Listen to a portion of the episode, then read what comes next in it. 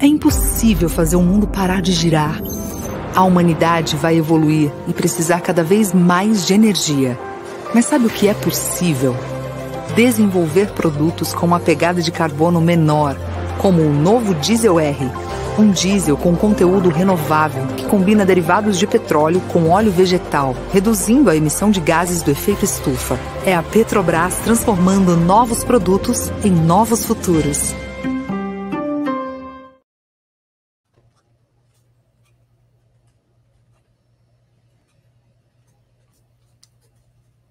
Olá pessoal, boa noite. Sejam todos e todas bem-vindos à nona edição do Energy Talks, nossa série para discutir os desafios e oportunidades do setor de óleo e gás no país. Energy Talks é patrocinada pela Petrobras e pelo governo federal. Você que está sempre com a gente, já faz parte da nossa comunidade, seja bem-vindo de volta. Você que está chegando pela primeira vez, obrigado pela sua audiência. Se inscreva no nosso canal e ative o sininho para ser avisado toda vez que a gente estiver online.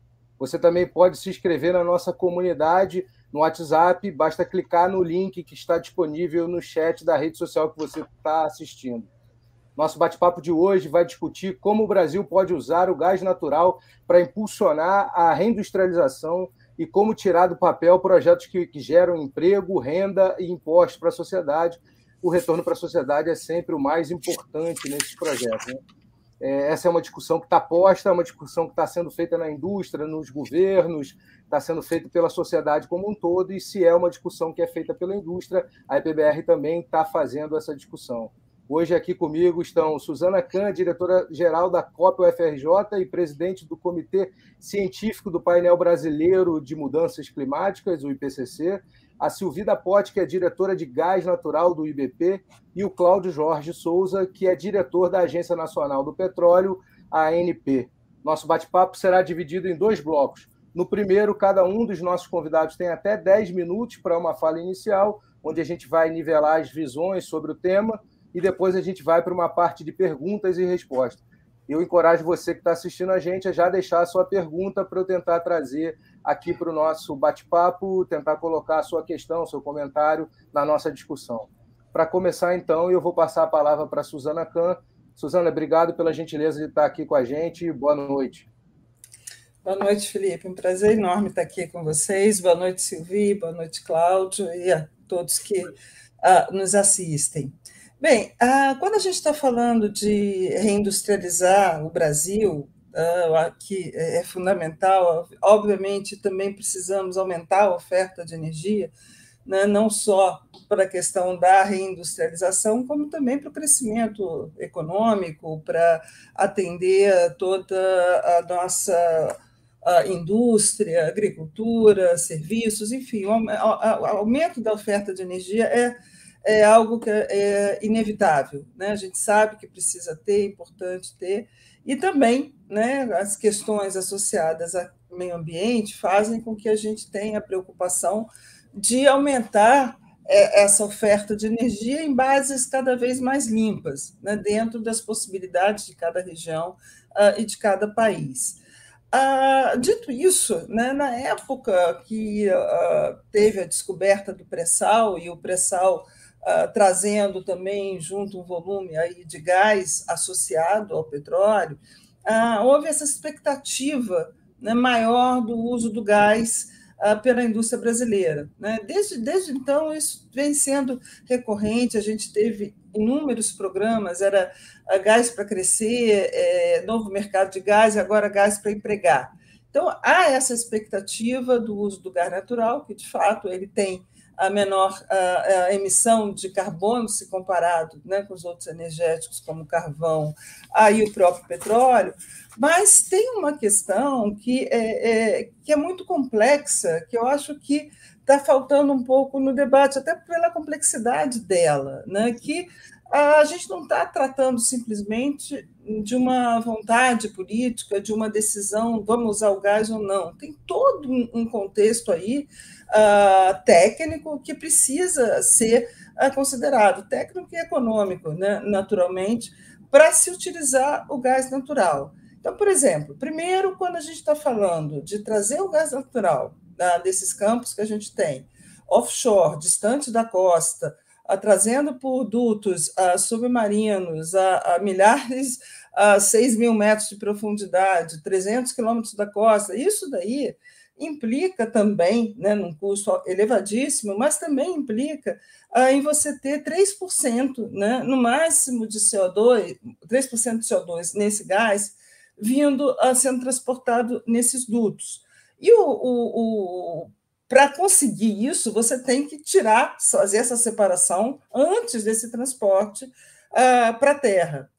Ah, isso pode ser resolvido, né? ter mais CO2 junto com gás natural pelos dutos? Pode. Acontece que tudo isso implica em cada vez você ter maior, uh, um investimento cada vez maior.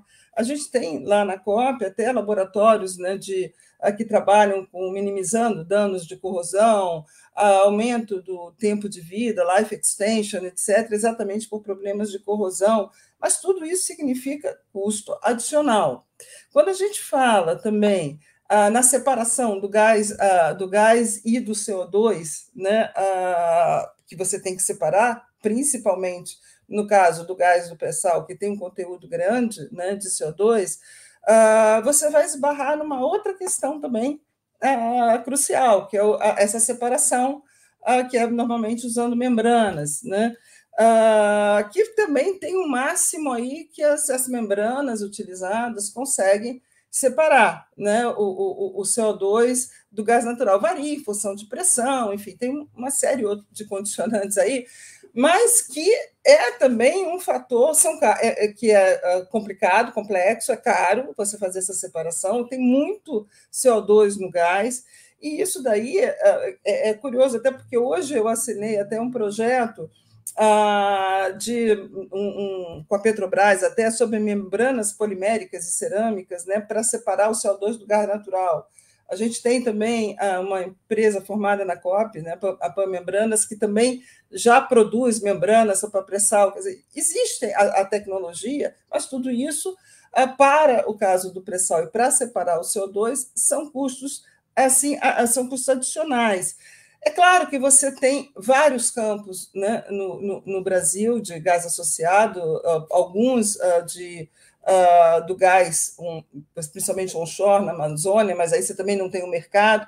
Ou seja, é, o, que eu, o que eu acho que, que é muito importante a gente é, é, avaliar a, to, a, a, especificidade de cada campo, a, esses custos que, que, que são né, elevados e, eu, e, e aí vem para mim o que eu ressalto de um risco que eu acho é esse tratamento que muitas vezes a gente uh, vê na imprensa, algumas vezes até acalorado, sobre usar né, o, o gás, que é como se o gás estivesse ali disponível né, para pegar, trazer e, e, e, e levar ainda mais para o interior do Brasil. Ou seja, o gás ele tem que vir para a costa, né? tem que fazer a separação, e aí você vai ter que fazer uma série de dutos para o interior do, do, do, do país, mais custo adicional. E esses dutos também vão precisar de licença, uh, são obras que precisam ser feitas, tanto que a nossa malha rodoviária, até por conta disso, Tá, na costa não, não é à toa, tá? A costa porque é aqui fica mais, mais barato, não só porque também já tem o um mercado, mas, por exemplo, as térmicas, onde é que ficam localizadas as térmicas? Também, normalmente, é, na costa, onde você tem todos, já tem esses dutos. Aí, o que também é uma outra questão que eu fico, às vezes, preocupada, que eu não, não ouço muito falar a respeito esse tempo todo, esse tempo de construção, construir duto, conseguir licença, vamos, vamos botar aí cinco anos, né? uma, uma estimativa relativamente positiva. A, a, a produção de gás vai decaindo. Aí você constrói esses dutos todos para levar, para industrializar o interior do país, e de, e, e de repente o gás vai, vai terminando, não só ele pode uh, ter uma, um, um, declínio né, na produção, como também, à medida que o campo vai sendo, você vai explorando, e, e isso é, é, natural, você vai tendo cada vez uh, mais CO2, né? É, é, é, o normal, né? E aí você também vai ter esse, essa questão. E eu não sei se eu já falei demais, mas só para fechar a minha, a, o meu ponto, não é que eu seja contra né, gás nem nada, mas essa, essa, é, esses, esses, esses tópicos eles têm que ser tratados. E também é uma questão opcional. Você tem que reinjetar o CO2. Você não pode. O, o CO2 vem, se extrai, sai o gás com o CO2. Você vai ter que reinjetar esse CO2, porque senão você está intensificando a questão do efeito estufa. Então, você vai ter que reinjetar o CO2. Reinjetando o gás e o CO2 uh, uh, no, no, no, no reservatório, você aumenta a pressão dele, portanto, você vai ter mais tempo tendo óleo né? porque é, é, é, uma, é uma questão importante. Você não pode. É, e algumas, algumas correntes até são muito CO2 demais, então ela não pode, não tem nem uso comercial.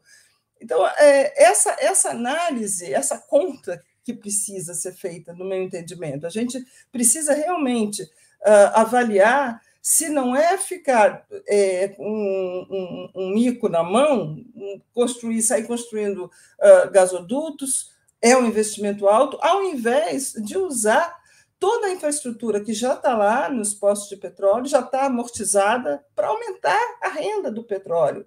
E com isso, até poder financiar a própria reindustrialização com outras fontes, com outras, uh, com outras alternativas, outras tecnologias. Você você deve maximizar né, o, o, o, o, teu, uh, o, o, teu retorno do investimento que foi feito uh, da melhor maneira possível para a sociedade brasileira. Eu acho que isso que é, que é central. Como eu uso melhor os energéticos que eu tenho né, para